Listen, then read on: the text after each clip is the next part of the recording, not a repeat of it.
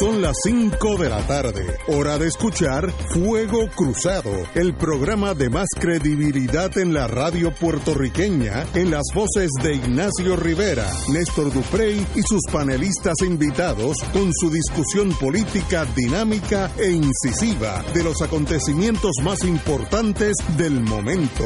Fuego Cruzado comienza ahora.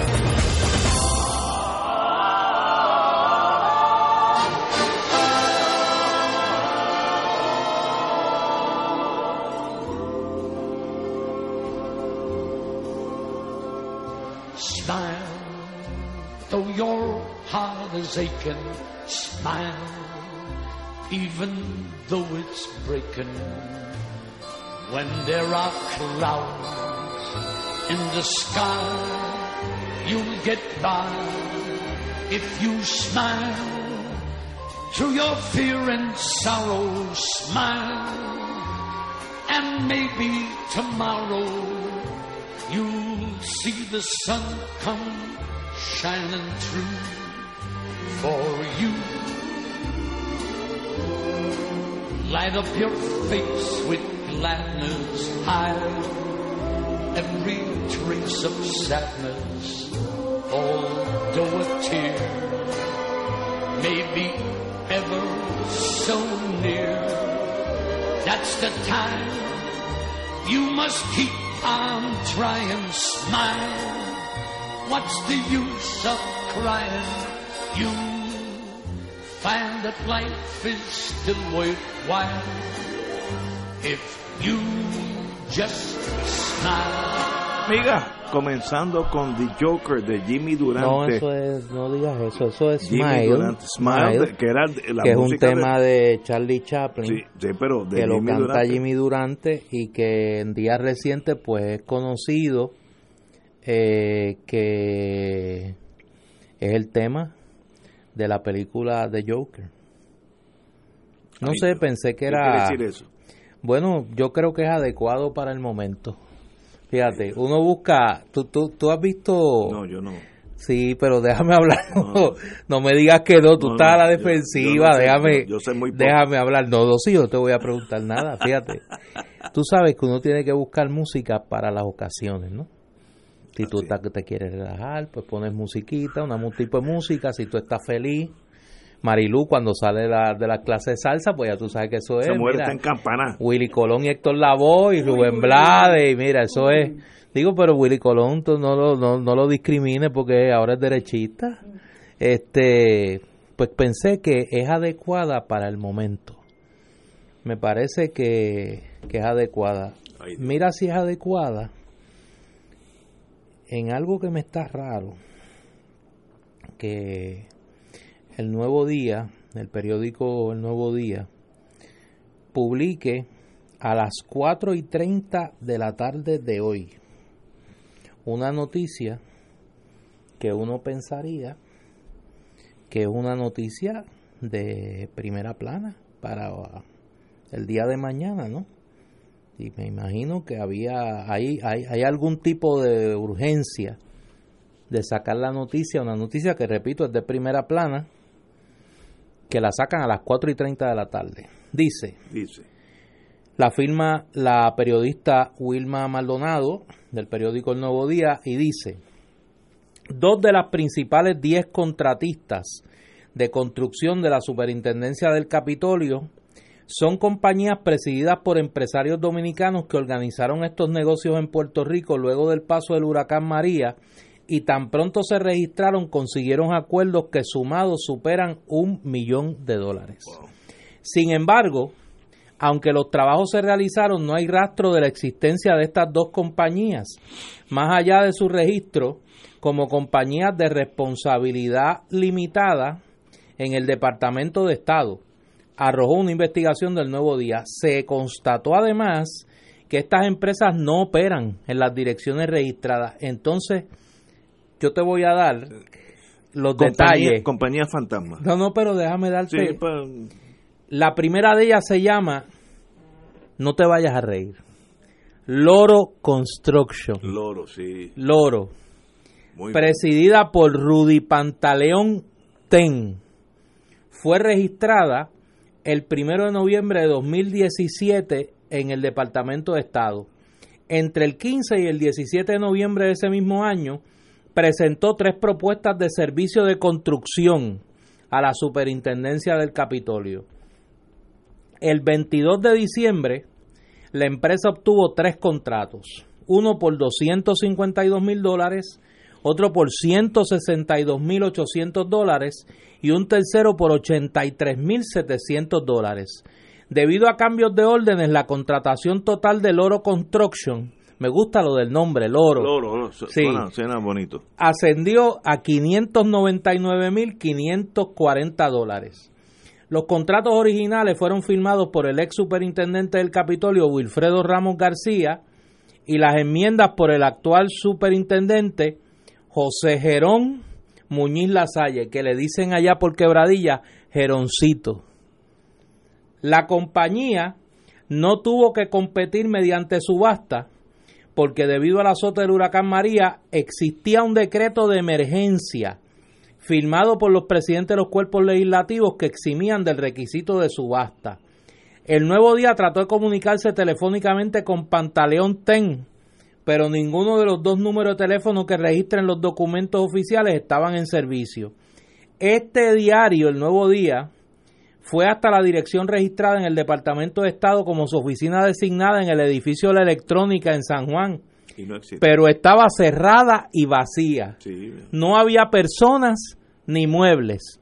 También se visitó otra dirección que escribió en los documentos del Departamento de Estado, pero, ay Dios, pero la persona que reside en esa casa dijo que ha vivido en ella durante los pasados 36 años el vecino, el vecino de Junco dijo que conoció a Pantaleón Ten porque hace mucho tiempo residió en la calle detrás de su casa, pero desconocía que el contratista hubiese registrado la dirección de su hogar como si fuese la suya.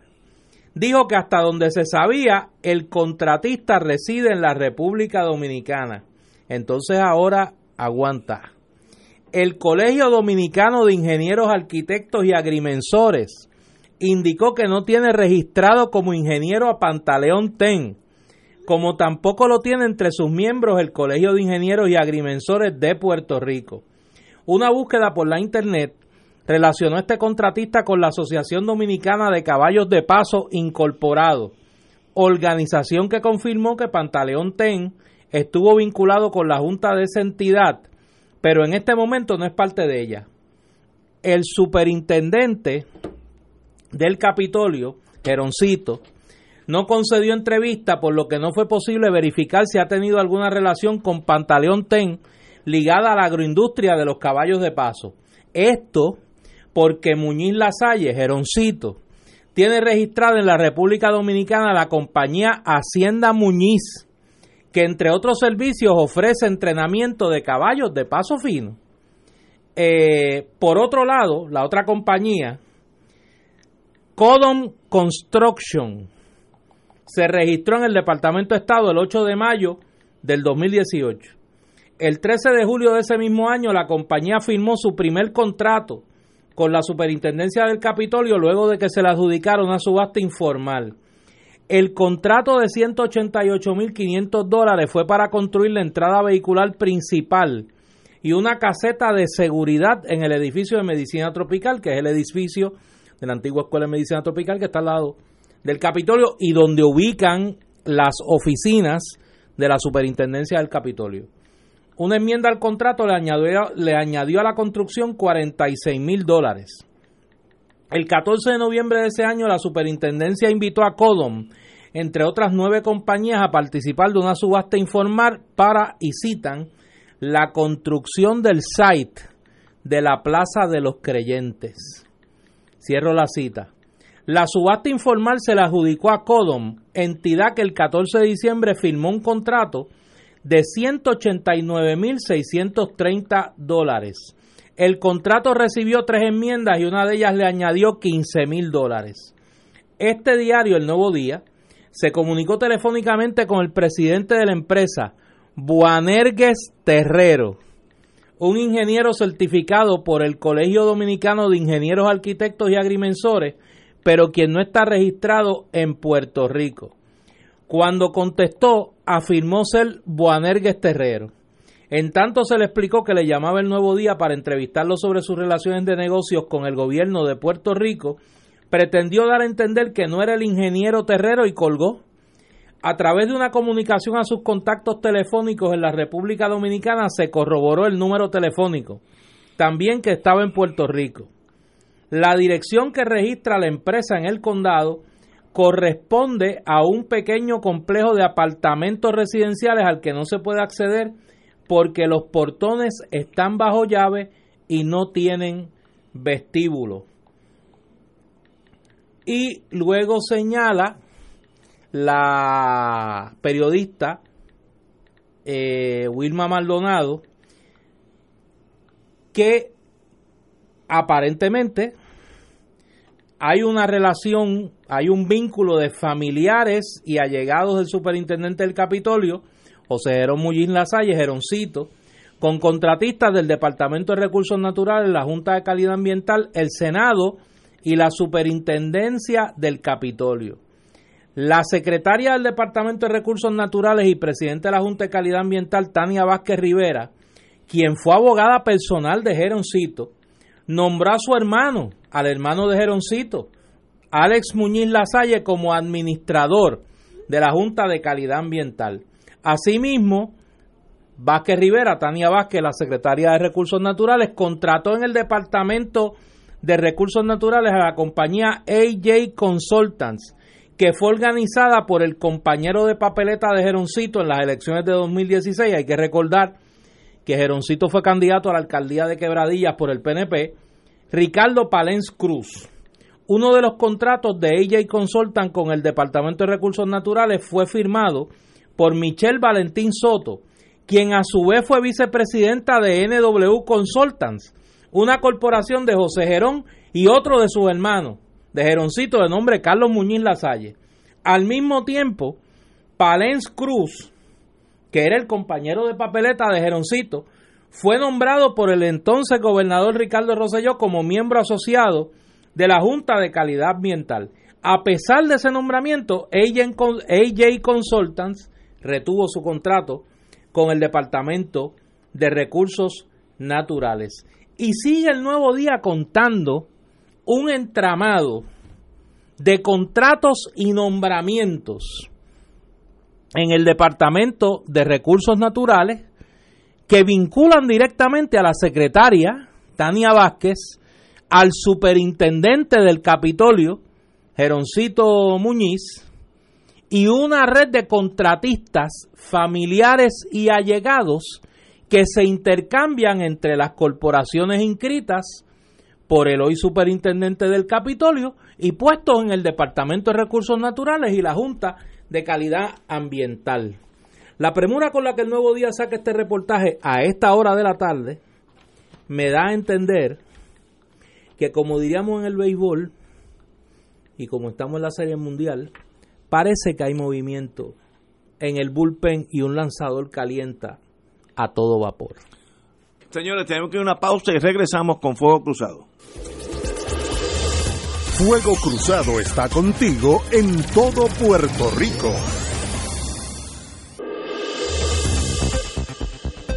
Y ahora continúa Fuego Cruzado.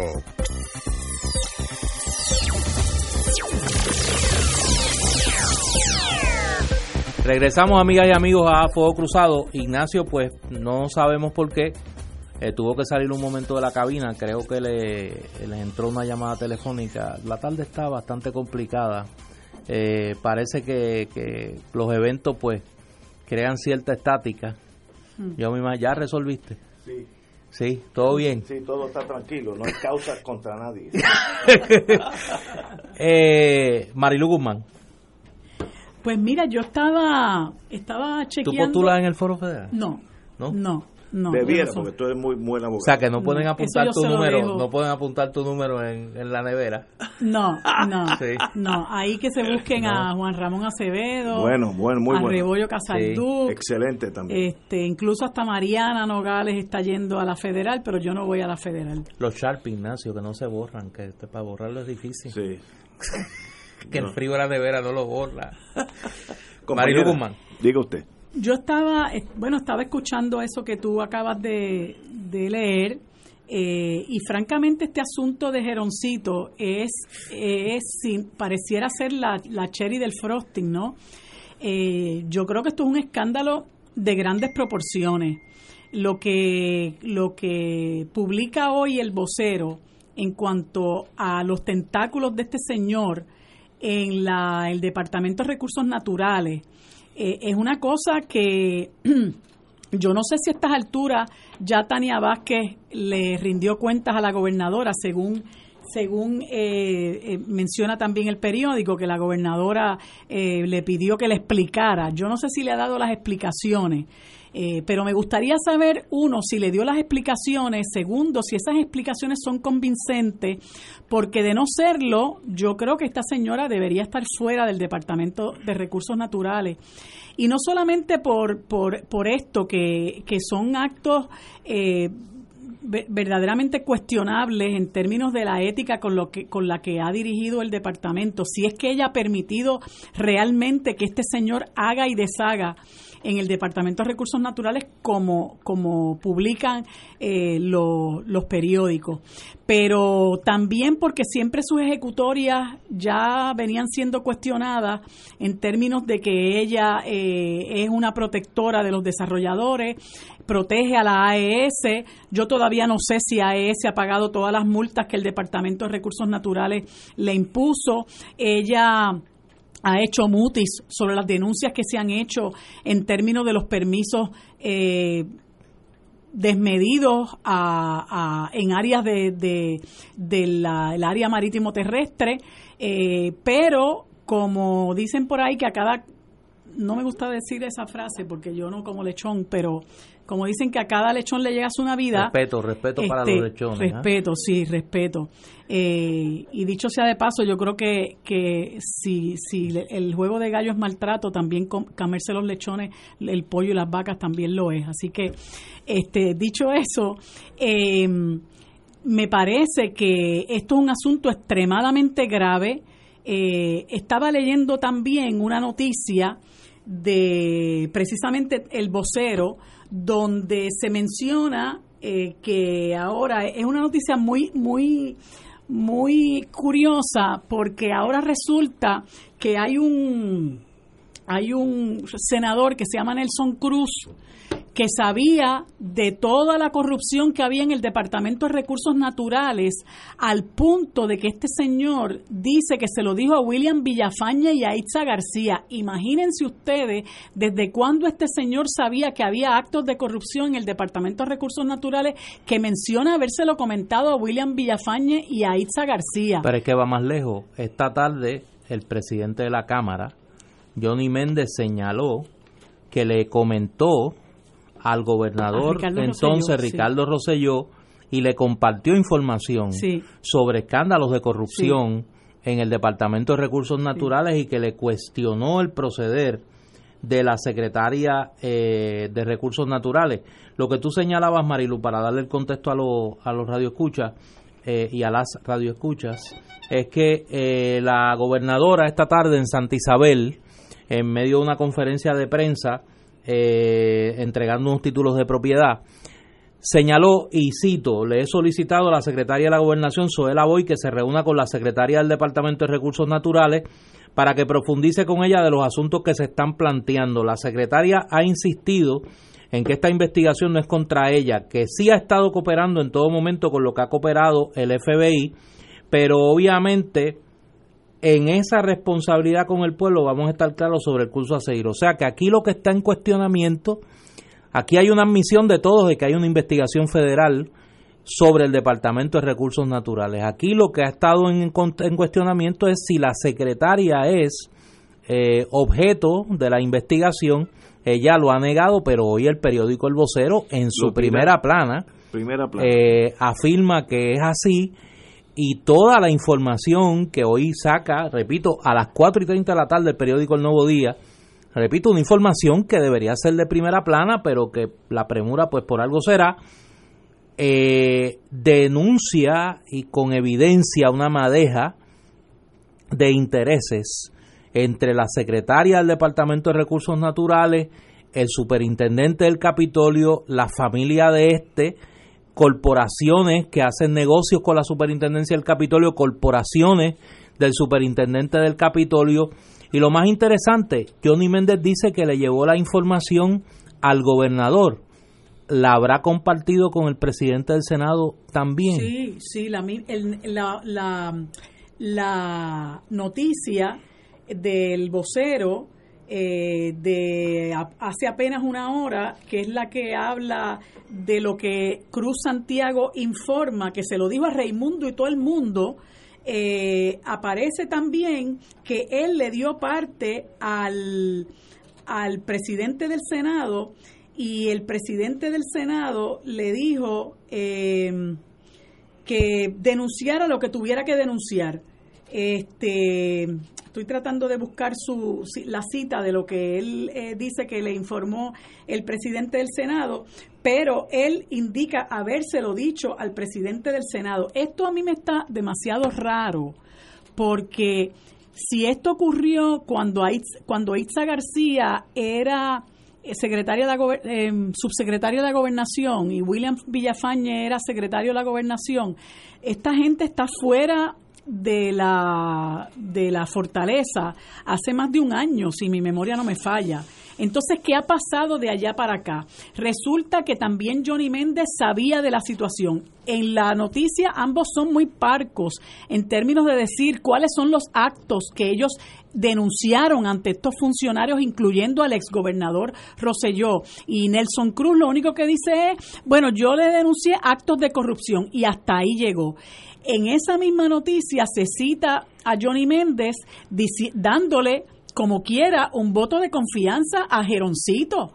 Entonces, para mí, esta gente realmente está en este momento tratando de sacar las castañas del fuego porque no veo cómo pudieron haber hecho mutis sobre esto y venir a decirle ahora a la cuando cuando esto está explotando a unos niveles de escándalo público cuando ahora es que ellos vienen a sacar la cara a tratar de salvarse las espaldas y a decir yo lo dije yo se lo informé a fulano a sutano al otro al otro y nadie hizo nada. La, el asunto es eh, porque no surge claro de la de la noticia si se lo dijeron al entonces secretaria de justicia porque me parece a mí que pieza clave en las denuncias, cuando usted ve actos de corrupción, eh, no solamente el gobernador y los ayudantes más cercanos, pero la Secretaría de Justicia, usted tiene que darle eh, eh, paso. Así que me parece que esto se pica y se extiende y es un caso muy, muy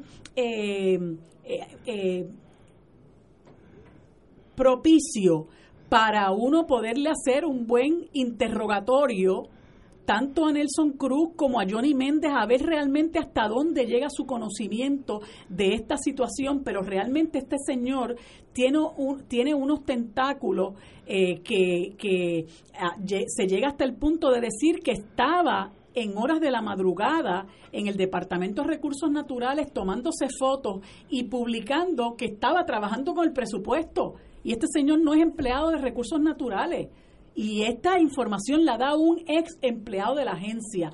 Así que yo realmente tengo la esperanza de que esto no se quede aquí, porque esto me parece que es un escándalo de grandes proporciones. Cuando vino María, yo en mi cinismo educado, vamos a ponerlo así, dije, como ahora vienen billones, decenas de billones de dólares, va a haber una corrupción nunca vista en Puerto Rico. Eso lo dije a los dos o tres días que tuvimos unos días fuera del aire. Cuando volvimos al aire, dije, cuidado porque es miel a las abejas. Los, las abejas no pueden detener de ir a buscar la miel. Y cuando entran a Puerto Rico, billones de dólares, ahora está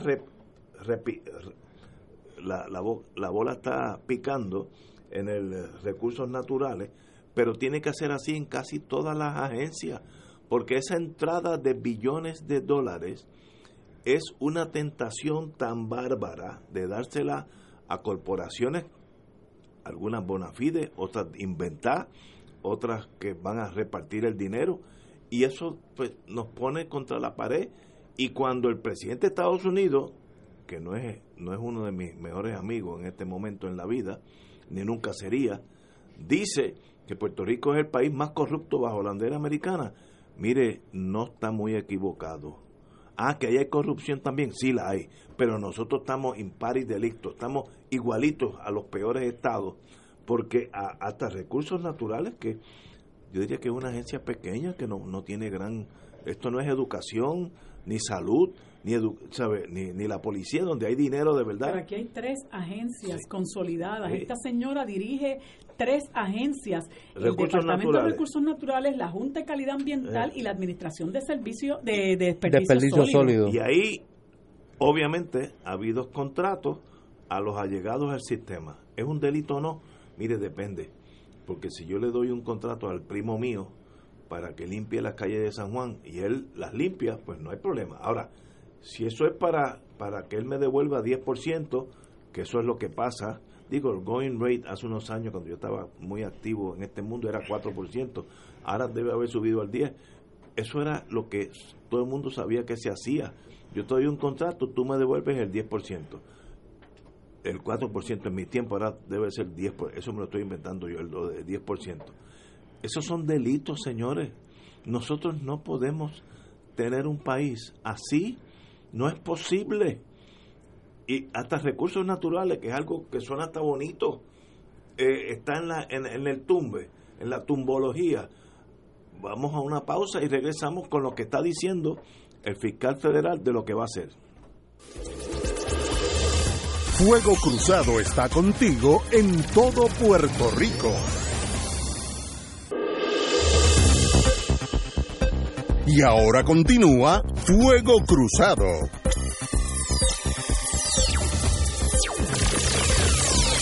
Regresamos amigos y amigas a Fuego Cruzado.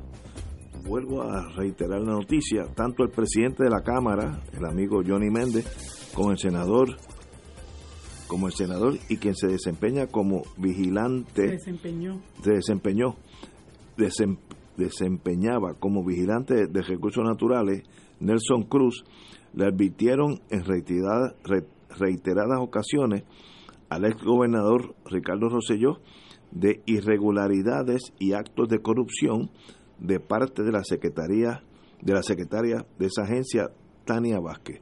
Hoy sale en la prensa, sigue corriendo ese rumor fuerte. Eh, eh, el vocero tiene una noticia bajo Melissa Correa, noticia que pues ya hay actos específicos imputados. Obviamente, ese recursos naturales está bajo la lupa de, del Bulldog. Los recursos naturales eh, bien grandes, la secretaria. La secretaria, sí. Eh, Oye, sale bajo la lupa del Bulldog llamado FBI, que ellos tienen como símbolo el Bulldog. Pues ese Bulldog ya está mirándote a ti y, y sencillamente hay algo, como decía el compañero y hermano Gallizá, ¿hay alguna agencia en Puerto Rico que esté siendo manejada como Dios manda.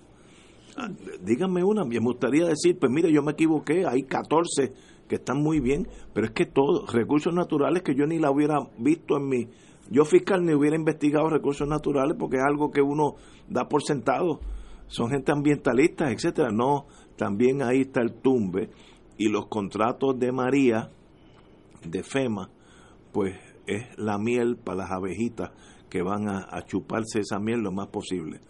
Y nos da una visión, que es lo que está diciendo el fiscal federal nuevo en Puerto Rico, de que en Puerto Rico se tiene que mejorar esta relación Puerto Rico-Estados Unidos, porque nos están mirando como el territorio más corrupto bajo la bandera americana.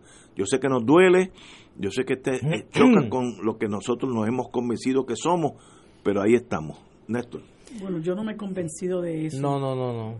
No, no, no. Al contrario. yo lo que estoy diciendo Yo es que bien clara ya- en quienes han convertido a este país en un sitio corrupto. pues estamos hablando de lo mismo. y estamos tratando de sanear la administración pública. Por eso es que estamos exhortando a la gente a que nosotros tenemos que utilizar el derecho al voto de manera inteligente. Mientras nosotros no tengamos la guerrilla montada en la falda del yunque o allá en las dos eh, colinas de, de Calley, nosotros tenemos que bregar con los bueyes que hay. Y aquí, lamentablemente, en este momento y desde hace mucho tiempo, el método que tiene nuestro pueblo para luchar es el voto. Así que eso hay que utilizarlo para nosotros sanear la administración pública, porque precisamente por haber eh, utilizado nuestro voto de forma incorrecta, tenemos y tener una ley e- electoral defectuosa también, claro está.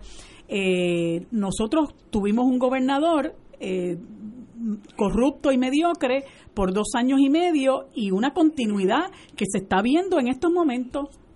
Oye, llega una noticia aquí, eh, eh, la publica la amiga Ivette Sosa, periodista de Muy buena eh, periodista. Telenoticias del Excelente, Canal 2. Excelente. Leo tal cual. Hijo de la secretaria de la gobernación. Ha mantenido contratos en el gobierno de Puerto Rico que totalizan 125 mil dólares. Mientras los contratos que ha tenido y tiene la hermana del ex secretario de la gobernación, asumo se refiere a William Villafañe, eh, suman más de 138 mil dólares. El detalle solo en Telenoticias. Así que habrá que estar pendiente a esa ¿Quién es investigación. la, la- el hijo Bueno, no sé, no de la sé, secretaria? no sé a cuál de los ex secretarios de la gobernación se refiere. Eh, Ivette, pero ya, ya sabremos. Yo creo que cuando aquí los políticos comienzan a distanciarse de esta situación y a levantar la mano y a decir yo lo dije, yo lo advertí. Es que ya saben que viene el marullo. Es que ya saben. Que el ya marullo están llega. curándose en salud y saben eh, lo que viene en camino. Así que hay que estar pendiente. Sería bueno que la gobernadora aclarara si las explicaciones que le dio la secretaria de Recursos Naturales a Zoela Boy son satisfactorias y si no obligan a la remoción del cargo de la secretaria. O sea, yo creo que es claro que aquí hay una investigación federal que apunta directamente a ella. La información que ha trascendido en los pasados días que no ha sido negada por ninguno de los implicados, ni por el superintendente del Capitolio, ni por los implicados en el mundo privado, ni por la propia secretaria, que lo único que ha dicho es que ella no es Obje- objeto de investigación y eso está ahora mismo en cuestionamiento. Pero los hechos, los hechos expuestos por la prensa, por el periódico El Nuevo Día, por el periódico El Vocero, no han sido negados. No han sido negados por la secretaria, ni han sido negados por el superintendente del Capitolio. Les podrán estar satisfechos Johnny Méndez y Tomás Rivera Chats, que siendo tan locuaz, su silencio es preocupante. porque el presidente del Senado no ha dicho una sola palabra sobre esta situación? Cuando el superintendente del Capitolio le responde directamente al presidente del Senado. No ha dicho una sola palabra de esta situación. Oye, ¿qué, ¿Por qué- qué el silencio?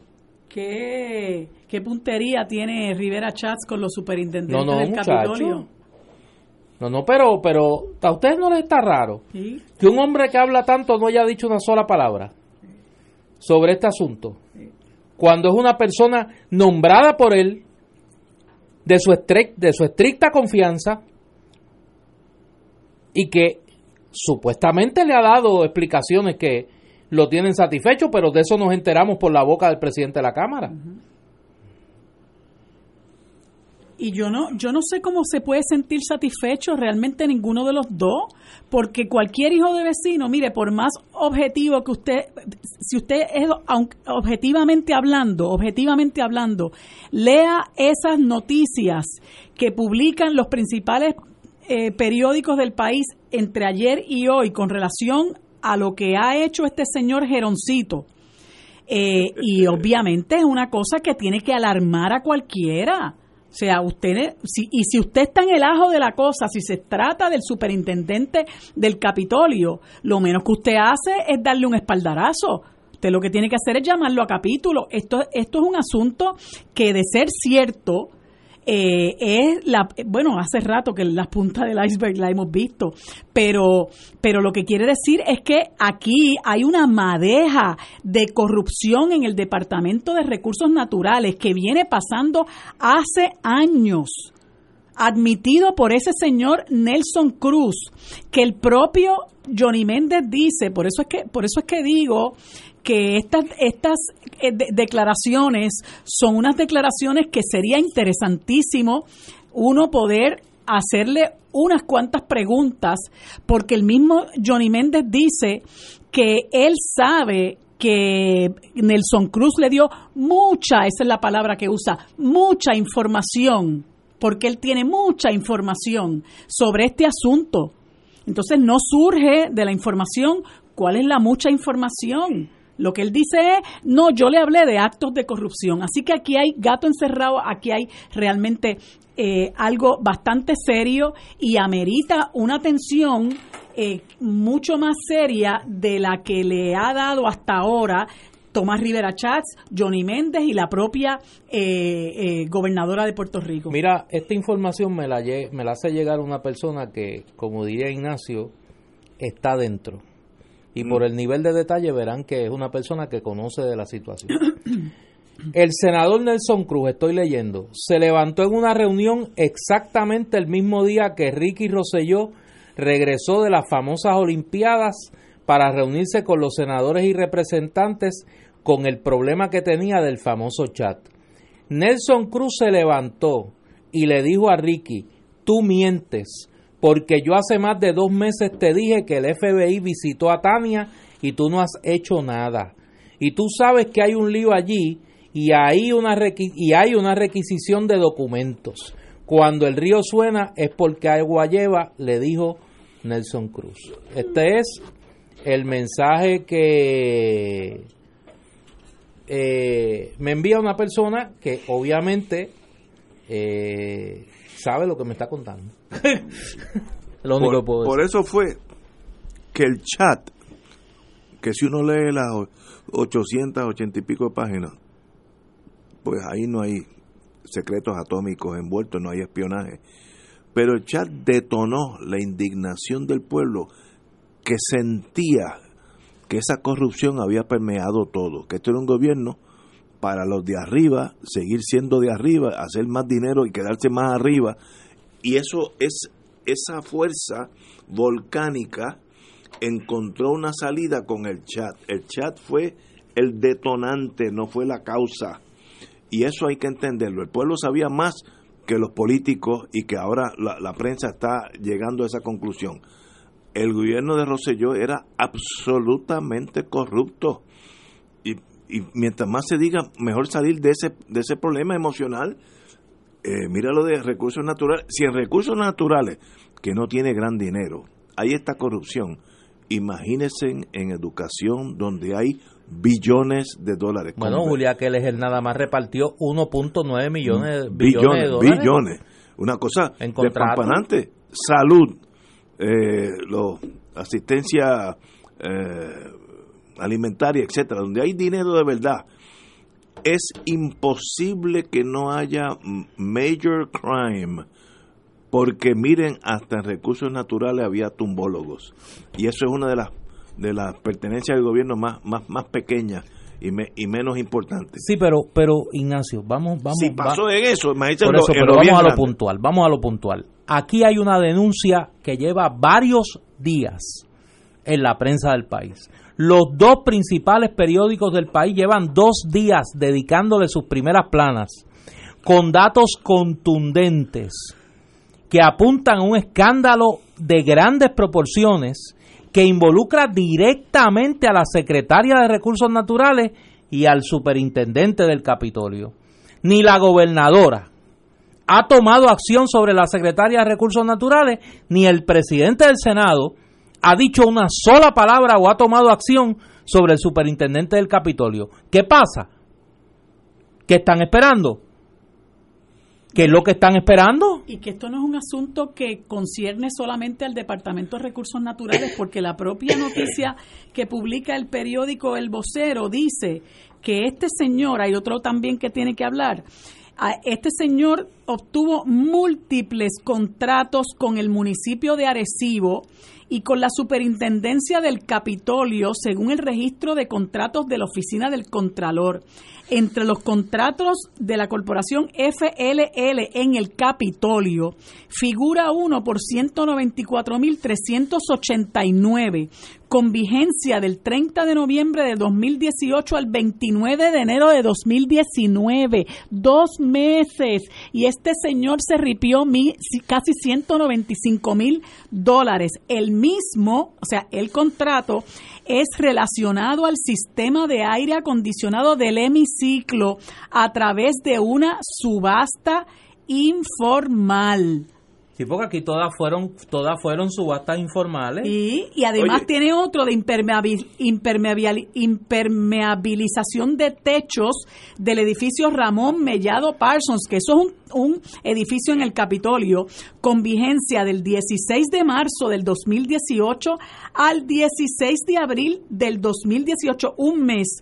Otro de 526.938 para la construcción de la capilla ecuménica del Senado, con vigencia de 23 de octubre del 17, un mes después de María al 30 de abril de 2018 y otro por 72.106 para la reconstrucción del antiguo edificio de medicina tropical tras los daños del huracán María. Así que aquí Rivera Chats y Johnny Méndez tienen mucho que decir. Eh, antes de la pausa. Fíjate que todas las facilidades son o en el capito o en el Senado o en servicios en superintendencia del Capitolio propiamente. Ah, yo quiero, como soy abogado y tengo ese, esa tara emocional, ¿Qué es una subasta informal? Me gustaría que un abogado diestro en el Código Civil me explicara. Bueno, según la deuda extraconstitucional, ¿verdad? Pues, pues, ahora están las subastas, las subastas informales. Pero me gustaría alguien que sepa de eso. Estoy seguro que algunos amigos cooperarán para explicarnos a nosotros, los menos diestros en este mundo, qué es una subasta informal. Nunca en mi vida había oído eso hasta esta tarde pero uno siempre aprende. Vamos a una pausa. Esto es Fuego Cruzado por Radio Paz 810 AM. Se extienden las ofertas de Caguas Expressway Ford Transit desde solo 23.995 y el mayor inventario Raptor del Caribe desde solo 74.995, solo hasta el 15 de octubre y solo en Caguas Expressway. Fuego Cruzado está contigo en todo Puerto Rico.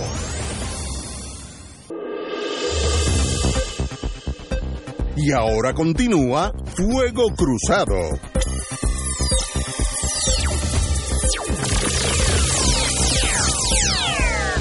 Varios amigos me han preguntado también que es una, subasta ah, informal. mi teléfono. Me gustaría que me, bajo la Real Academia Española del Lenguaje nos explicaran qué significa yo tengo aquí una subasta informal. Tengo dos, dos, dos, versiones. dos definiciones. Ok.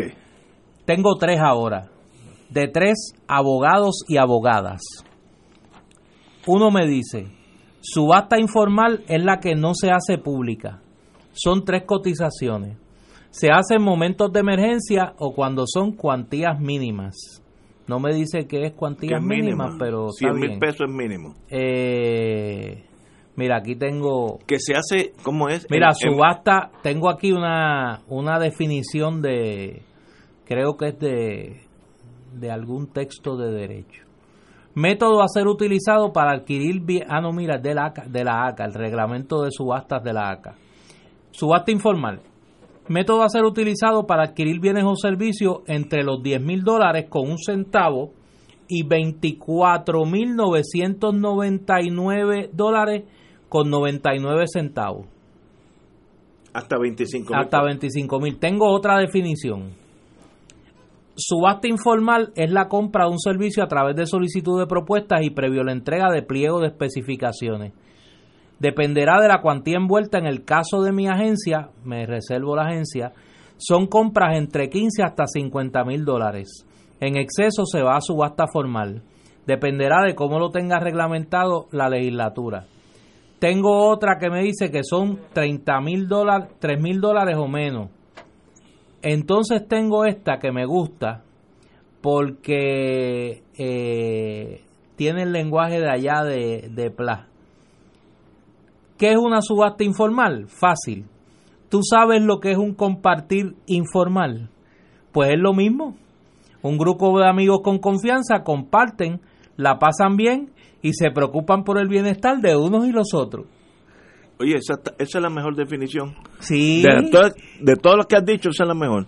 Es una cosa así entre amigos. Sí, Eh, un compartir. Me dice un amigo que es policía. Es igual a una subasta de dedo. También está. Exacto. e- ese policía está bien. Que Y entonces tengo aquí que, es de dedo. que es dos palabras. Una- Tumbe expedito. exacto. Esa también está buena. Sí. Esa de, oye, los españoles se pueden beneficiar en la. Real Academia, añadir unos cuantos dichos nuestros. Y fíjate, la diferencia entre lo que tú mencionas de la ACA, que es hasta 24 mil, esta, Estos son solo- uno de 195 Sí, sí, sí. por dos meses. O sea, que parece que el Sí, estándar el varía, varía de agencia- dependiendo de agencia a quién agencia. sea el, el que dedocráticamente eh, concede el contrato. Oye, me escribe aquí eh, un querido amigo, eh, lo escribió en las redes, pero no lo voy a tirar al medio. Si este señor hizo trabajos de ingeniería y construcción, ¿cómo logró licenciarse con el Colegio de Ingenieros y ¿Por qué no? eh, arquitectos de Puerto No, Rico? eso te lo puedo contestar. ¿No es esto un requerimiento? Sí, ¿Cómo lo probó es. su educación y experiencia en el campo? Sí lo es y no es licenciado en Puerto Rico. Tal vez no sean ingeniero en Santo Domingo, pero es la tumbología, va por encima de esos meros tecnicismos. Eh, y entonces, y yo vuelvo y me tranco, yo, dito, ¿qué uno puede hacer con esta catástrofe administrativa de un país? Que no estoy incluyendo este cuatenio, vamos para atrás, tres o cuatro cuatenios. ¿Qué hacemos nosotros, los que salimos por la mañana a trabajar? Yo tuve que ir a corte hoy, siempre uno pasa buenos ratos, malos ratos, regreso, etcétera, etcétera. Ese señor que sale a trabajar, la señora que trabaja en DACO, la señora que trabaja en el centro médico, ¿qué uno puede hacer por vivir en un país mejor? Entonces uno choca con, con las murallas del morro que tienen 18 pies de, de espesor. Esto no tiene pares. Mire, yo, no sé, tal vez, como yo quiero tanto el ambiente y recojo a los animalitos de Bio San Juan, ahora tengo dos gatitos de Bio San Juan en casa, son las dos reinas de casa.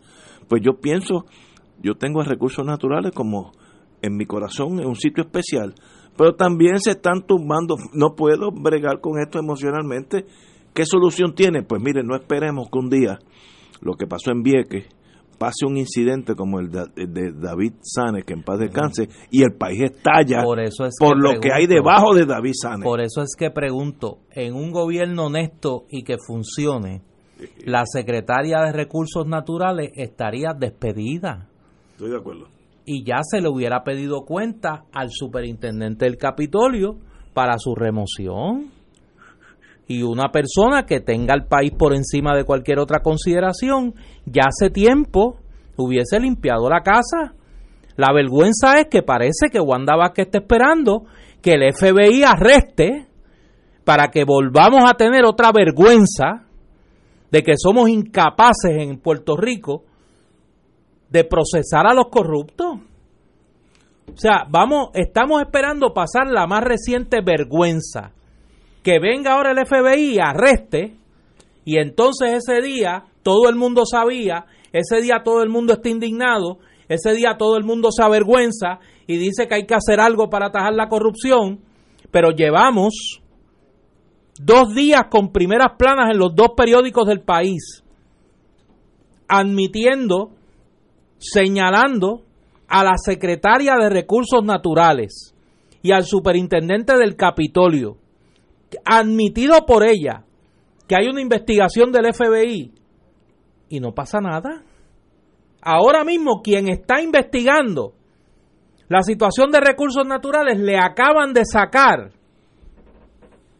en el en Telenoticias del Canal 2 que a su hijo le han dado 175 mil dólares en contratos, incluyendo uno en el Senado de Puerto Rico, donde ella ocupaba un escaño seis días antes de que renunciara el gobernador de Puerto Rico, esa es la persona que está investigando si a la secretaria de Recursos Naturales el FBI la está buscando.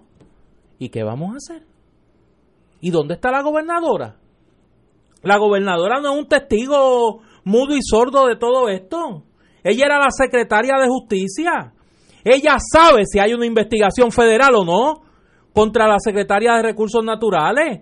Y si no lo sabe, era una incompetente como secretaria de justicia. Es tan sencillo como eso. O encubría la corrupción como secretaria de justicia y hoy le encubre como gobernador de Puerto Rico. Esa es la, esa es la pregunta aquí. Es un asunto sencillo de moral pública. ¿Qué pasa que Tania Vázquez sigue en su puesto? ¿Quién la protege? ¿Cuál es el miedo de no destituirla? Estamos de acuerdo, absolutamente de acuerdo contigo. No, y me preguntaba alguien también por, por la red social qué ha pasado con el referido del secretario de Agricultura, que nunca nadie se enteró cuáles eran las razones para referirlo. Eh, y yo puedo entender que haya eh, cierta verdad reserva en hablar de la investigación, pero el país debe saber por qué lo refirieron, por lo menos saber eso.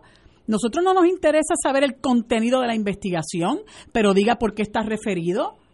¿O eso también se le va a negar al país? Porque es una persona que está ocupando un cargo público como secretario de una agencia de, de, gobierno y que dicho sea de paso, tiene muchísimos detractores, porque hay agricultores que están envenenados con él, la gente de la leche, la gente del café, montones de personas que tienen que ver con la agricultura en este país, no pueden eh, bregar con, con el señor Carlos Flores. Eh, y entonces lo refieren a, a justicia y el país está ajeno a las razones por las cuales él, él ha sido referido y está en, dirigiendo eh, esa agencia. O sea, yo creo que hay que tener un poco más de, digo, no me gusta usar esta palabra porque ya está manoseada, pero la, la, la transparencia que se dice que, que caracteriza este gobierno, hombre, es una tomadura de pelo tras otra. Ahora resulta que medio mundo sabía que esta señora tenía corrupción en, la agencia y usted me viene a decir a mí que a estas alturas, cuando ya los, los, federales están metiendo la mano en el departamento, entonces empiezan a salir, uff, los que lo sabían y se lo dijeron hasta, hasta Ricardo Rosselló. No, hombre, no. no le sigan tomando el pelo a la gente. De acuerdo, compañera. Vamos a una pausa, amigo. Fuego Cruzado está contigo en todo Puerto Rico.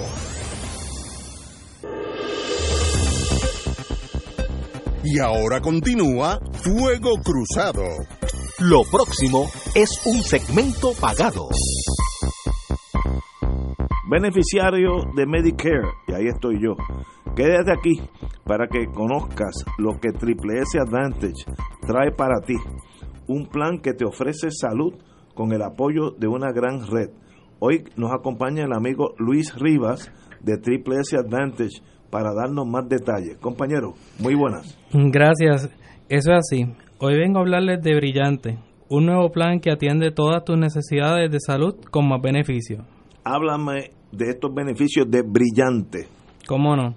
La salud oral es importantísima, así que tienes 2.500 dólares en dental comprensivo con cero copago en visita y procedimiento. 1.000 dólares anuales para espejuelos, en donde tú quieras y sin restricciones para coger más de una montura. Tienes 240 dólares anuales en medicamentos OTC sin receta y puedes comprar de marca o genéricos en tu farmacia favorita. Para transportación, tienes 24 viajes al año. Dos al mes, dos al mes. Eso es así. Y también todo eso de la mano de una amplia red de proveedores y programas exclusivos como Contigo en el Hospital, Yo Controlo Mi Diabetes, Actívate y nuestro circuito de ejercicios, entre otros. ¿Y qué tipo de cubierta de farmacia tiene Brillante? Esa es una de las áreas de mayor interés para los adultos mayores, como yo, por ejemplo. Eso es así. Para farmacia, Brillante tiene una excelente cubierta de medicamentos con cero copago en medicamentos genéricos. Y como en todos nuestros planes, tiene cero copago en medicamentos para controlar tu condición de diabetes, hipertensión y condiciones cardiovasculares. Además, si tienes diabetes, también goza de cero copago en insulina inyectables y tabletas, no importa si son de marca o genéricas. Además, también te damos seis pastillas al mes para disfunción eréctil. Wow. Una de las barreras para obtener cuidado de salud es la transportación. ¿Qué apoyo ofrece Brillante en este importante renglón? ¿Cómo no? Brillante ofrece 24 viajes al año, con acceso rápido y fácil sin preautorización para ir a citas médicas, al laboratorio para hacerte tus pruebas, a centros radiológicos y hasta a la farmacia, a recoger tus medicamentos. Además, ahora incluye un acompañante para esas gestiones y sin costo. Tener una boca saludable es clave para tu bienestar, de eso yo estoy absolutamente seguro. Explícame, esa cubierta dental. Eso es así. En Triple S Advantage hemos diseñado una cubierta dental comprensiva, completa, hasta 2500. Eso significa que además de la limpieza y las visitas preventivas, también cubrimos, dentaduras removibles, incluyendo flexibles conocidas como el Valplas, puente fijo, root canal y restauraciones como corona en todos los dientes. Wow. Luis Rivas, gracias por esa información. ¿Puedes decirnos a qué número pueden llamar aquellos interesados en esta orientación? ¿Cómo no? Si eres beneficiario de Medicare, te invito a que nos llames hoy al 1-844-777-0116. 1-844-777-0116. Que uno de los, nuestros representantes está esperando tu llamada para orientarte sobre esto y muchos otros beneficios que tenemos para ti. El teléfono 1-844-777. 844-777-0116. Eh, compañero Luis Riva, un privilegio tenerte aquí. Bienvenido a Fuego Cruzado. Gracias. Amigos y amigas, continuamos con Fuego Cruzado. Bueno, eh, vamos a hablar ahora de un artículo que salió que hacía, bueno, yo hace muchos años que no veo algo así, y es una dos páginas, más de dos páginas, de el nuevo fiscal federal en Puerto Rico, eh, Stephen Muldrow, que estuvo aquí hace 10, 15 años o más, eh, y luego fue fiscal en propiedad en Tampa, Florida, por muchos años y ahora está aquí. Y hay varias cosas que debemos ah, hablar de esto. Primero, yo creo que él hace un énfasis, esto está en el Nuevo Día, página 4, énfasis en desvincularse de la política chiquita. Yo creo que eso es necesario en Puerto Rico. Eh, eh, es, un sine qua non. sin esto no puede funcionar nada. Y él varias veces en el, en el artículo, que es muy extenso, deja ver que su único interés es ser abogado de los Estados Unidos en Puerto Rico, fiscal federal, y que no tiene eh, nada en las pequeñas tribus nuestras. está pensando si pone un task force, que es un grupo especializado, eh, para entonces del lavado de dinero, vivienda pública, etcétera, etcétera. Eh, la lupa sobre esos fondos está en el tope de la lista. En otras palabras, vivienda, etcétera. Lo que estábamos hablando al principio de, del programa. Y eh, este señor, a lo último, dice algo, el último párrafo, la última oración del último párrafo, tal vez me brinque algo que también es importante. Voy a citarlo. Le tengo mucho cariño a esta oficina y al pueblo de Puerto Rico. Y cuando llamaron del Departamento de Justicia para hablar sobre la posibilidad de regresar, fue, fue bien fácil decidir que era algo que quería hacer y por eso estoy aquí. Ahí hay una gran diferencia del modus operandi político de la Fiscalía. Usualmente, los partidos en el poder, en este caso el Partido Republicano, son los que mueven desde el Estado, buscan los candidatos que están eh, con posibilidad de ser fiscales, los someten al seno del partido, el partido los somete en el Congreso y el Congreso pues examina a los candidatos y escoge uno de esos. En Puerto Rico fue al revés. ese último párrafo de este artículo es lo más importante. Deja ver que no fue de Puerto Rico que el nombre salió, fue de Washington que le dijeron, tú quieres ser fiscal en Puerto Rico, sí, pues tú estás nombrado. Lo cual quiere decir que brincaron la barrera política partidista clásica en los Estados Unidos, donde el partido en el poder pues coge sus muchachos que son responden a la maquinaria republicana en este caso en este estado, si fuéramos estado. Por tanto, eso quiere decir que estamos tan mal parados que Washington decidió yo voy a nombrar a alguien que no tenga nada que ver con el círculo político republicano en Puerto Rico y este nos va a responder a nosotros. ¿Y por qué uno hace algo así? Pues una de las deducciones es que yo no confío en nadie allá abajo y si me mandan nombres de allá abajo van a estar van a estar contaminación, contaminados con los problemas locales, que incluye hasta corrupción. Por tanto, mando uno de Tampa, Florida, que ya tuvo experiencia en Puerto Rico, conoce el español muy bien, lo habla muy bien de paso, eh, y sencillamente no tiene, no le debe ningún favor a nadie en Puerto Rico. Eso en sí deja ver mucho de la misión de Stephen Muldrow en Puerto Rico. Eso es más importante que todo el resto del artículo. Néstor. Fíjate cómo con la llegada de este nuevo fiscal federal se está como que moviendo la rueda. Eh, ya habíamos discutido aquí que la administración Trump había dejado claro que iba a nombrar un fiscal federal que no tuviese vínculos políticos locales. Eso por algo sería.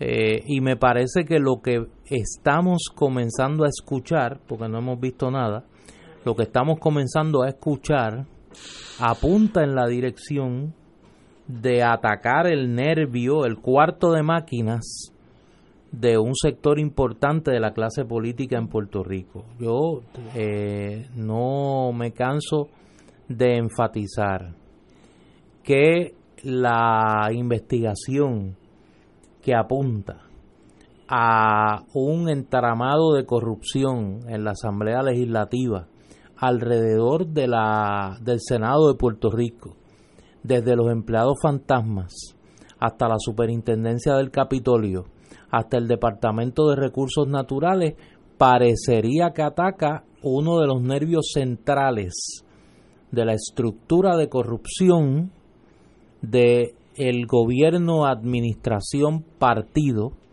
que hemos vivido en el último en este cuatrenio que, que está en curso. ¿Qué va a pasar? Pues hay que esperar, porque ya nosotros tuvimos una experiencia de que llamaron muchísimo a acciones en el verano y no pasó nada. Vamos a esperar, pero me parece que las declaraciones del fiscal federal van en esa dirección. Marilu.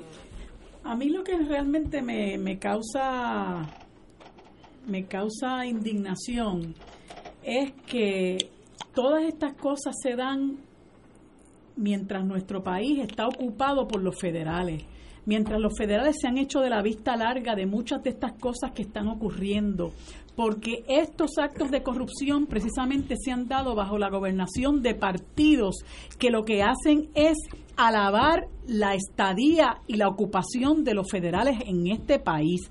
Yo no estoy diciendo que si nosotros fuéramos un país soberano aquí no habría corrupción, pero lo triste del asunto es que nosotros hemos tenido que soportar en lo que se ha convertido nuestro país siendo una colonia, un territorio ocupado por los estadounidenses y pretender ahora que sean ellos los que nos vengan a salvar. Pues yo digo que ellos son igualmente corruptos, porque me parece que mantener una colonia, mantener un país donde hay semejante eh, pobreza económica, eh, social y moral, de lo cual ellos son directamente responsables, en este momento en que traen al señor Muldrow, no hay nada que agradecerle al gobierno federal, porque eso también es corrupción. Tener un país sometido al colonialismo eh, ominoso, al que nos tienen sometidos a nosotros por 121 años, donde no nos permiten levantar cabeza. Nosotros no podemos mover una mano, mover las manos porque una de ellas la tenemos por lo menos amarrada Y entonces yo no tengo nada que agradecerle al señor Muldrow, o Muldrow, perdón. Muldrow, sí. Muldrow. No tengo nada que agradecerle, puede ser, lo, a lo mejor está bien intencionado, pero ellos son directamente responsables de lo que estamos pasando aquí. Lo que tienen que hacer es acabar de irse y dejar que la gente buena y decente de este país que no se siente avergonzada de lo que es, porque da la casualidad que los mayores corruptos son precisamente esta, eh, eh, esta eh, clase política que se siente avergonzada de lo que son y que por eso hoy celebran que Jennifer González presente un proyecto de ley que pretende convertirnos en territorio incorporado. O sea, ¿qué más alta traición que esa? Que pretender someter a este país, zumbarlo por un hoyo negro del que no hay retorno para que nosotros paguemos eh, eh, contribuciones sin, sin tener derecho ninguno. Entonces, esos son precisamente los que han podrido este país. Y a ciencia y paciencia de los federales, porque si venimos a ver, este país, que muchos dicen que ya es un narcoestado, y eso es una cosa que se puede discutir, pero que muchos eh, dicen que lo es y que muchos de nosotros estamos sufriendo las consecuencias del narcotráfico. Es algo que ha crecido a los niveles que ha crecido gracias a los federales que controlan nuestra frontera y no hacen nada por atajar la entrada ilegal de drogas y armas a este país. Eso es responsabilidad directa de ellos. Y muchas de las cosas que nosotros vivimos se las debemos a ellos. Así que eh, gracias, pero no gracias, señor Muldrow. Haga todo lo que usted pueda, pero sepa que ustedes son directamente responsables de aquello en lo que se ha convertido este país. Porque ustedes lo han hecho gracias al servilismo de la, del Partido Popular y del PNP.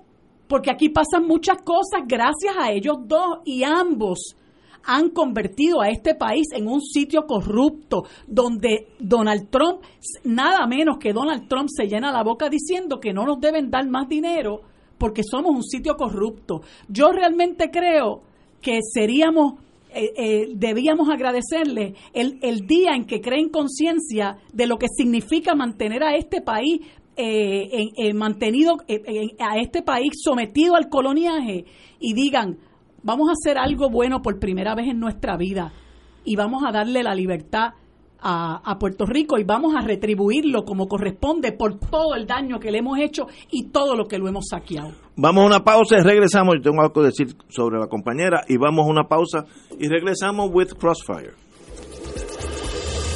Fuego Cruzado está contigo en todo Puerto Rico.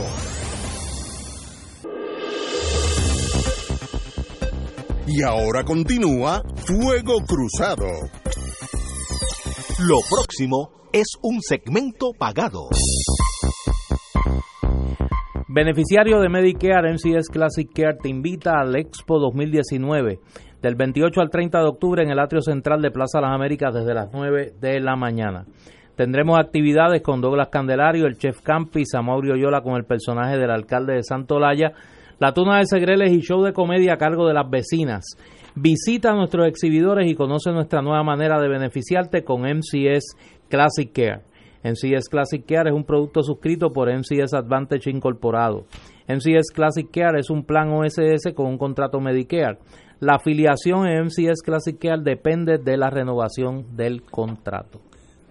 Douglas Candelario, yo que me gusta, aunque yo no tengo patio, yo tengo un balconcito, y, genero hasta uh, tomatitos. Tengo una papayita que está creciendo y yo le pongo atención a Douglas Calendario que sabe de la agricultura de esta, la práctica, no es sembrar trigo allá en Oklahoma, es aquí, aquí. Así que ese hombre hay que oírlo. Oye, déjame eh, excusarme con eh, los radioescuchas.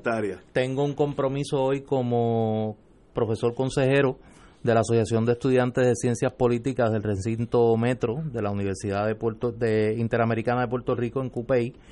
Tenemos la actividad de eh, la recepción de los nuevos miembros de la Asociación de Estudiantes de Ciencias Políticas allí en, en el recinto Metro y tengo que llegar allá. Los estudiantes muy gentilmente han atrasado los trabajos hasta yo poder cumplir hoy con el compromiso en fuego cruzado, pero eh, me tengo que ir, así que me excuso. Los dejo en buenas manos. si notan a Ignacio un poco tenso y por momentos se ven que entra tarde a la, al segmento, es que, que el teléfono no ha pasado, no ha dejado de sonar, los mensajes son muchos y pues parece que hay este... Eh, compláceme en algo antes de yo irme. Eh, vamos a renovar la, la sección Ignacio te orienta. En estos momentos de, incertidumbre, ¿qué consejo tú le das? Tranquilidad. Si tú trabajaras en el... si, si una persona del Departamento de Recursos Naturales te llama ahora, o de la Superintendencia del Capitolio te dice, mire, licenciado... Si me llaman de allí... ¿Qué yo hago ahora? ¿Qué yo hago ahora? yo no hablo por teléfono. Después del programa me vi en mi oficina y salgo, llego allí a las siete y media. Hoy. pero personalmente, sí. Con la fresca, sí, mire. Puede, haber, puede haber prisa, puede haber prisa. Señores, eh, excusamos al compañero, ya que tiene que ir a su mundo de doctor de, en, de historia. Aclara que es de historia, porque no me Historia, sí, sí. Bueno, vamos a hablar. Eh, la, la, la compañera habló de mencionó la, la palabra narcoestado. Que no estoy diciendo que lo seamos, no, pero no, pero es que no hay duda Eso es otra discusión. que algo de ese problema nosotros eh, estamos sufriéndolo. Aquí acá rato se entran a tiro dos, dos pandillas y matan 14 o 12 o lo que sea, 3, 4, acá rato. Y eso es mayormente motivado por el narco proteger los mercados del narcotráfico defendiendo, defendiendo sus diferentes puntos. A diferencia de lo que es un narcoestado, que es cuando el dinero del, de la producción de narcóticos ilegales básicamente domina la vida de ese estado. En México hay estados en el norte sobre todo donde literalmente el ejército tiene que entrar con tanques y aviones atacar ejércitos privados de narcóticos. Eh, eso es un narcoestado, donde los jueces tienen miedo de fallar a favor o en contra de lo que sea, porque le va la vida. Los periodistas en México matan un montón al año. Así que esos son síntomas mucho más serios de los nuestros. Pero sí, aquí hay un problema del tráfico de narcóticos. Desgraciadamente, estamos en la ruta entre el que produce la cocaína, que se embarca desde Colombia, aunque se produce desde Bolivia, sigue caminando por Perú, Ecuador, Colombia llega a Venezuela, aparte de eso. Esa ruta, cuando brinca a Puerto Rico, está aquí distante de los Estados Unidos. Así que mientras Puerto Rico esté en el medio de la oferta y la demanda, aquí va a haber problemas con drogas yo diría que según la DEA, más del 90% del, de los narcóticos que entran a Puerto Rico siguen para el mercado bien grande, que es el mercado de Estados Unidos, ya sea por vía aérea, ya sea por vía marítima, etcétera, etcétera. Eh, también entra por la frontera con México. Yo tuve un caso donde entraron unos de esos lanchas pescadoras que se ven por todo el mundo, pues hasta por Nueva Escocia, Canadá, y traían cocaína eh, mexicana, eh, eh, colombiana. Por tanto, no somos un narcoestado, sí tenemos problemas que afectan la ciudadanía. Porque somos una narcocolonia. Una, mira, esta como ya, tirado ahí un nuevo término. tal vez esto ha añadido algo a, la, al lenguaje español. Me lo recuerda una amiga. Narcocolonia, eso está bueno. Pero no, el gobierno aquí manda, los policías no están bajo el, dominio de estos narcoestados dentro de la nación. Así que eso no aplica, pero sí, no hay duda que tenemos un problema y tenemos que irnos enfrentando a ello y acá rato habrá estas masacres que hay uno, uno con otro, hasta tanto, y esto me lo explicó el director de la, de la DEA hace muchos años, hasta tanto los puertorriqueños que están en ese mundo se reúnan y se unan en un gran sindicato como lo han hecho en Nueva York, Chicago, Los Ángeles. Allá no hay que entrarse a tiro porque ya está todo dividido. Y me dijo este amigo, que era el director de la, de la aquí, hace muchos años, que un día de estos de 650 asesinatos al año, eh, va a bajar a 180.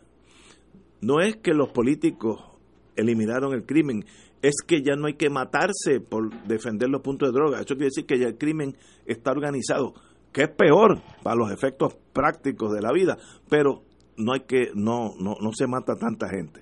Eh, en torno a la corrupción, yo discrepo de la compañera, la corrupción viene, eh, nace en Puerto Rico, por muchos años no había corrupción, en los años 60 llega una inmigración de personas que vivían en Latinoamérica, para decir Cuba para ser más exacto, y traen ese germen, es como una semilla de un roble, la siembran y entonces de ahí en adelante eso ha crecido, pero no es culpa de esos inmigrantes, es culpa de nosotros que aceptamos eso como una forma de vida. Empezó en la Junta de Planificación, donde los permisos que hasta entonces eran totalmente lícitos se empezaron a vender, etcétera, etcétera. Hoy en día, pues mire lo, dónde estamos, es una corrupción rampante.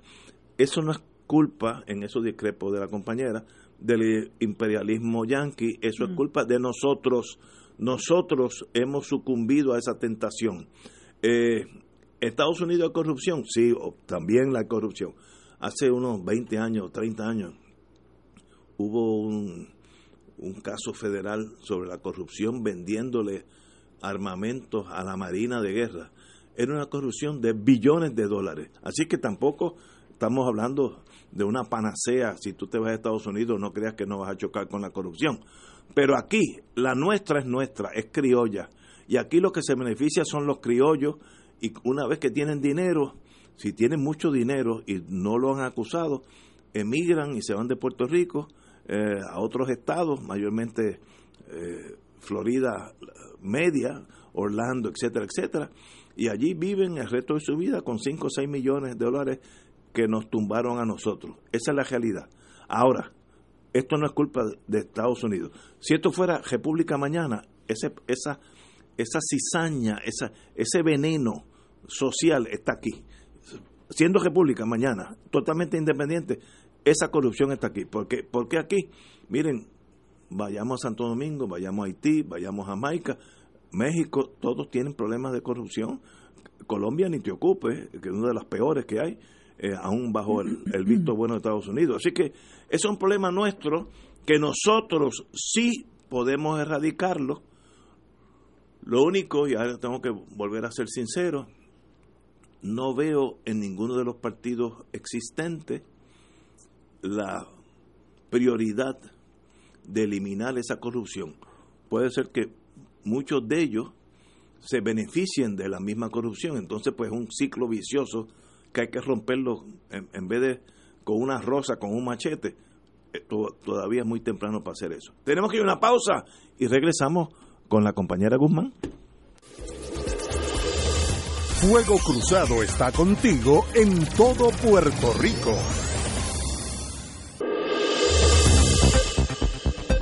Y ahora continúa Fuego Cruzado.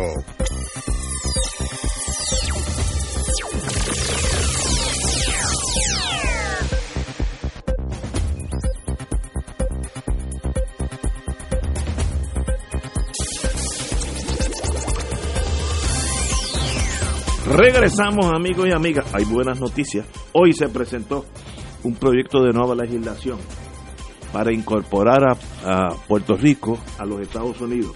Jennifer González, nuestra comisionada residente, que presentó hoy eh, en el Capitolio, frente al Capitolio este nuevo proyecto de estatus.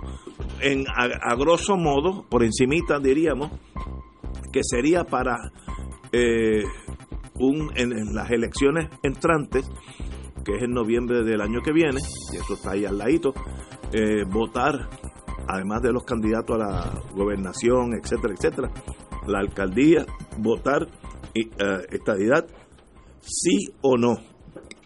Si ganara el sí, entonces esto dispone eh, que el si la legislación radicada por la compañera Jennifer González es avalada por el Congreso, eso, como diría mi mamá, no lo brinca un chivo, así a lo loco. Pero si fuera así, entonces al votar el sí, eh, Estados Unidos nos incorporaría al sistema norteamericano, que quiere decir que aplican todas las leyes, todos los reglamentos, las contribuciones federales, IRS, todos seríamos ya parte de los Estados Unidos con miras a eventualmente ser considerados como Estado de los Estados Unidos. Eso requiere, el, el lado flaco de esa legislación es que requiere que el Congreso de Estados Unidos, ambas cámaras, aprueben ese eh, solicitud de estadidad sí o no con incorporación como una ley federal. Me da la impresión que eso no va a pasar, pero tal vez me gustaría equivocarme. Compañera.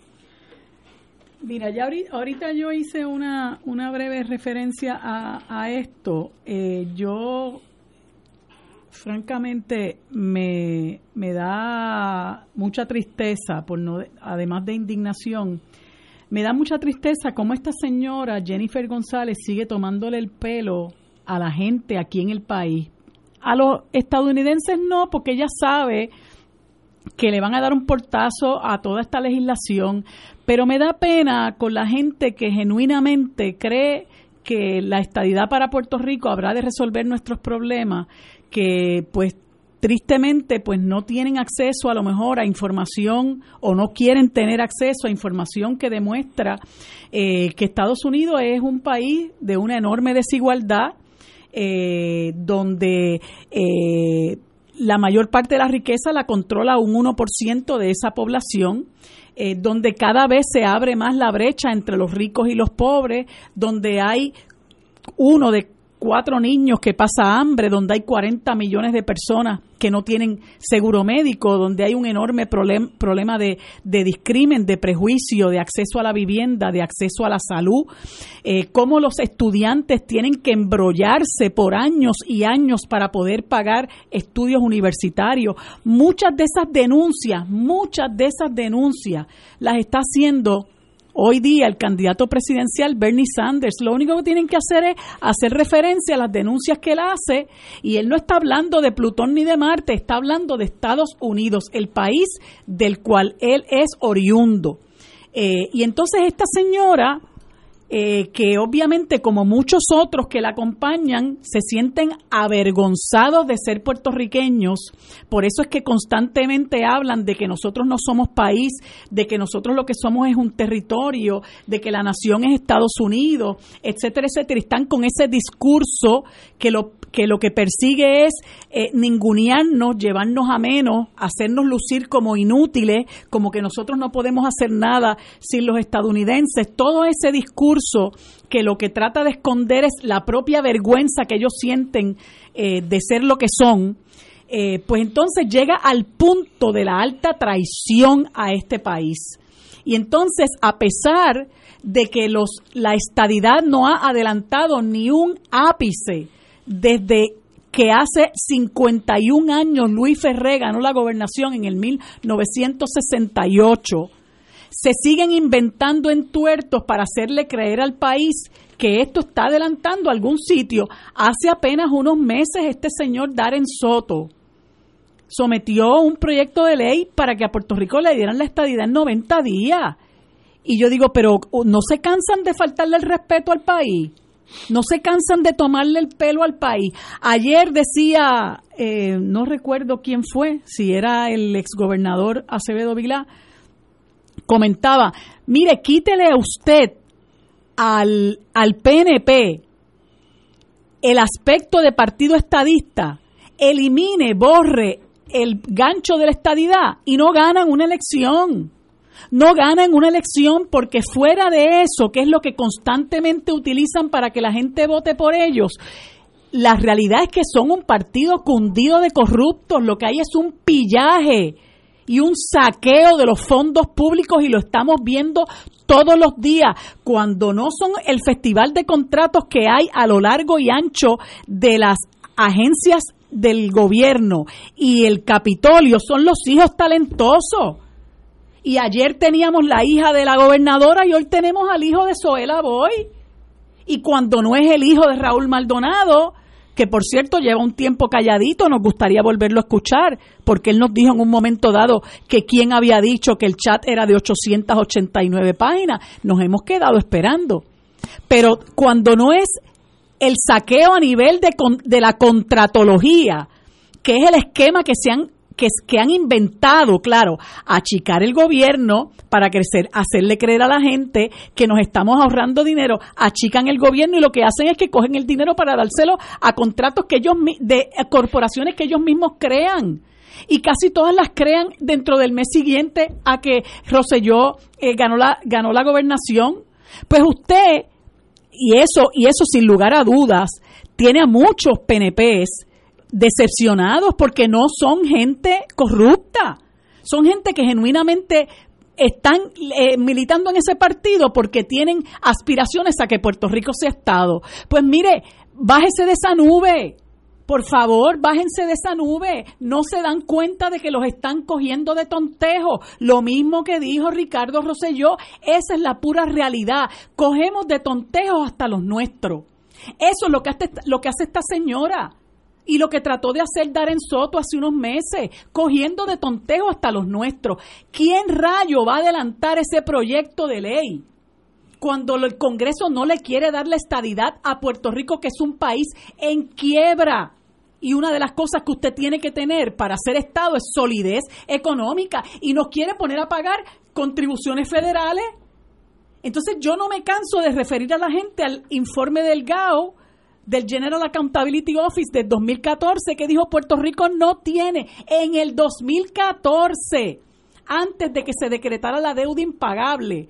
El General Accountability Office dijo Puerto Rico no puede ser Estado porque está tan frágil económicamente que no va a poder, si tiene que pagar contribuciones federales, no, no va a poder pagar las contribuciones estatales y cómo se va a sostener y las primeras que se van a ir son las corporaciones que se benefician de que se les considere corporaciones foráneas. Hombre, abran la mente.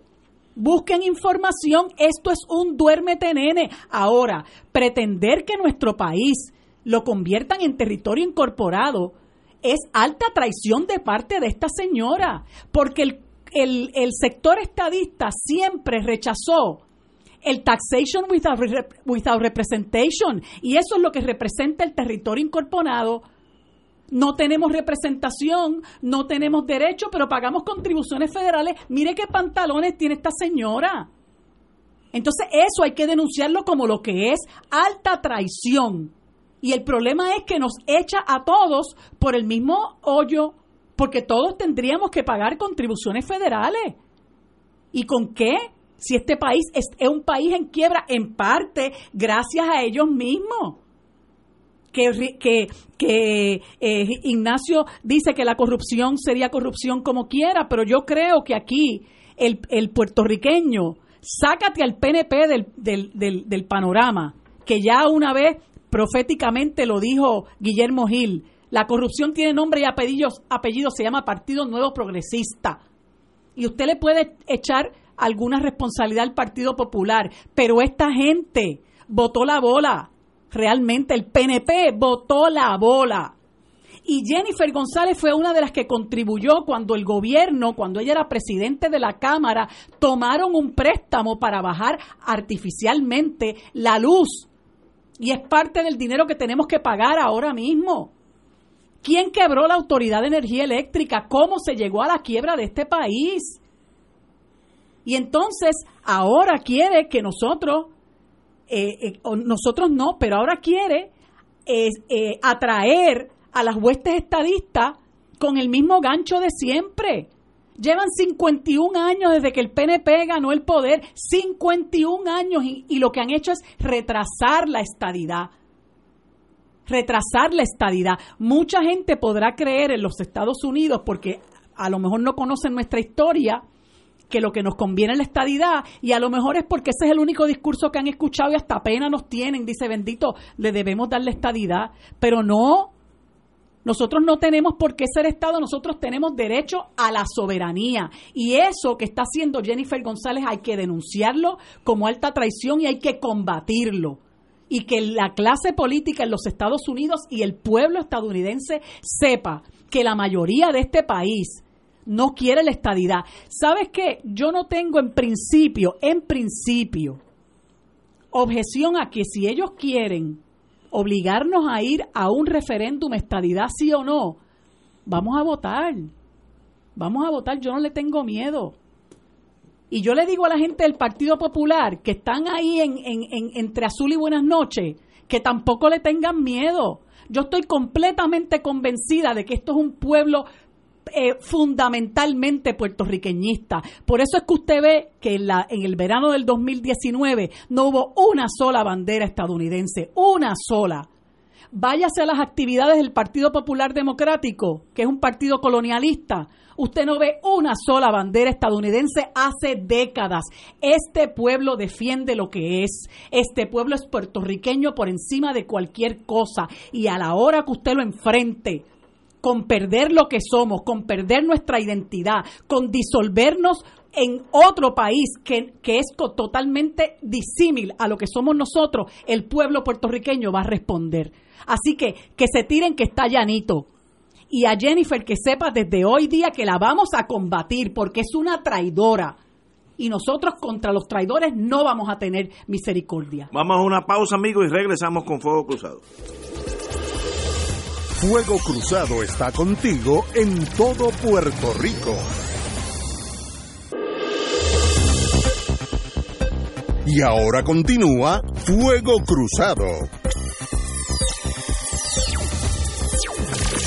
Compañero. Quería aprovechar para anunciar que el próximo miércoles 6 de noviembre en la Casa Soberanista nosotros vamos a tener un conversatorio con un invitado de lujo y estamos bien entusiasmados porque vamos a tener con nosotros al doctor José Molinelli Freites eh, en un conversatorio sobre el medio ambiente y la necesidad de reconstruir nuestro país en armonía con nuestros recursos naturales. Yo creo que es un tema de mucha vigencia. El doctor Molinelli es un erudito y tiene mucha información que brindarnos y sobre todas las cosas eh, él nos provee información que nos deja ver que no estamos tarde para poder reconstruir nuestro país y ponerle un detente a todo lo que se pretende hacer en contra de lo que es eh, nuestra naturaleza, particularmente eh, el peligro que se cierne en estos, en estos momentos sobre nuestros, eh, nuestros suelos con el nuevo mapa de calificación que estamos combatiendo por todos los por todos los frentes. Así que los invitamos a que vayan el próximo 6 de noviembre a la Casa Soberanista, 7 de la noche, con el doctor José Molinelli Freites.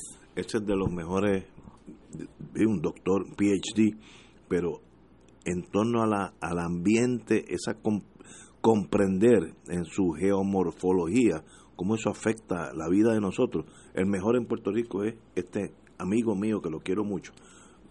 Así eh, es. Así que. No se lo pierdan. ¿Cuándo es eso? El miércoles 6 de noviembre a las 7 de la noche. Me oirán este anunciarlo unos días más, ¿verdad? Pero quiero que lo vayan apuntando desde ahora porque creo que, que es un importante conversatorio y debe haber una buena audiencia para que la gente disfrute de la información del doctor Molinelli. Eh, antes de ir a la pausa, estábamos hablando de, de lo que es la relación con Estados Unidos si uno se acerca a la estadidad, pues se acerca al espectro de las contribuciones federales. Yo creo, yo no soy economista, me perdonan los amigos por lo que voy a decir, pero hay 50 estados, todos tienen contribuciones federales, todos, desde Hawái hasta Maine, de un lado al otro, y todos tienen un nivel de vida muchísimo más alto que nosotros.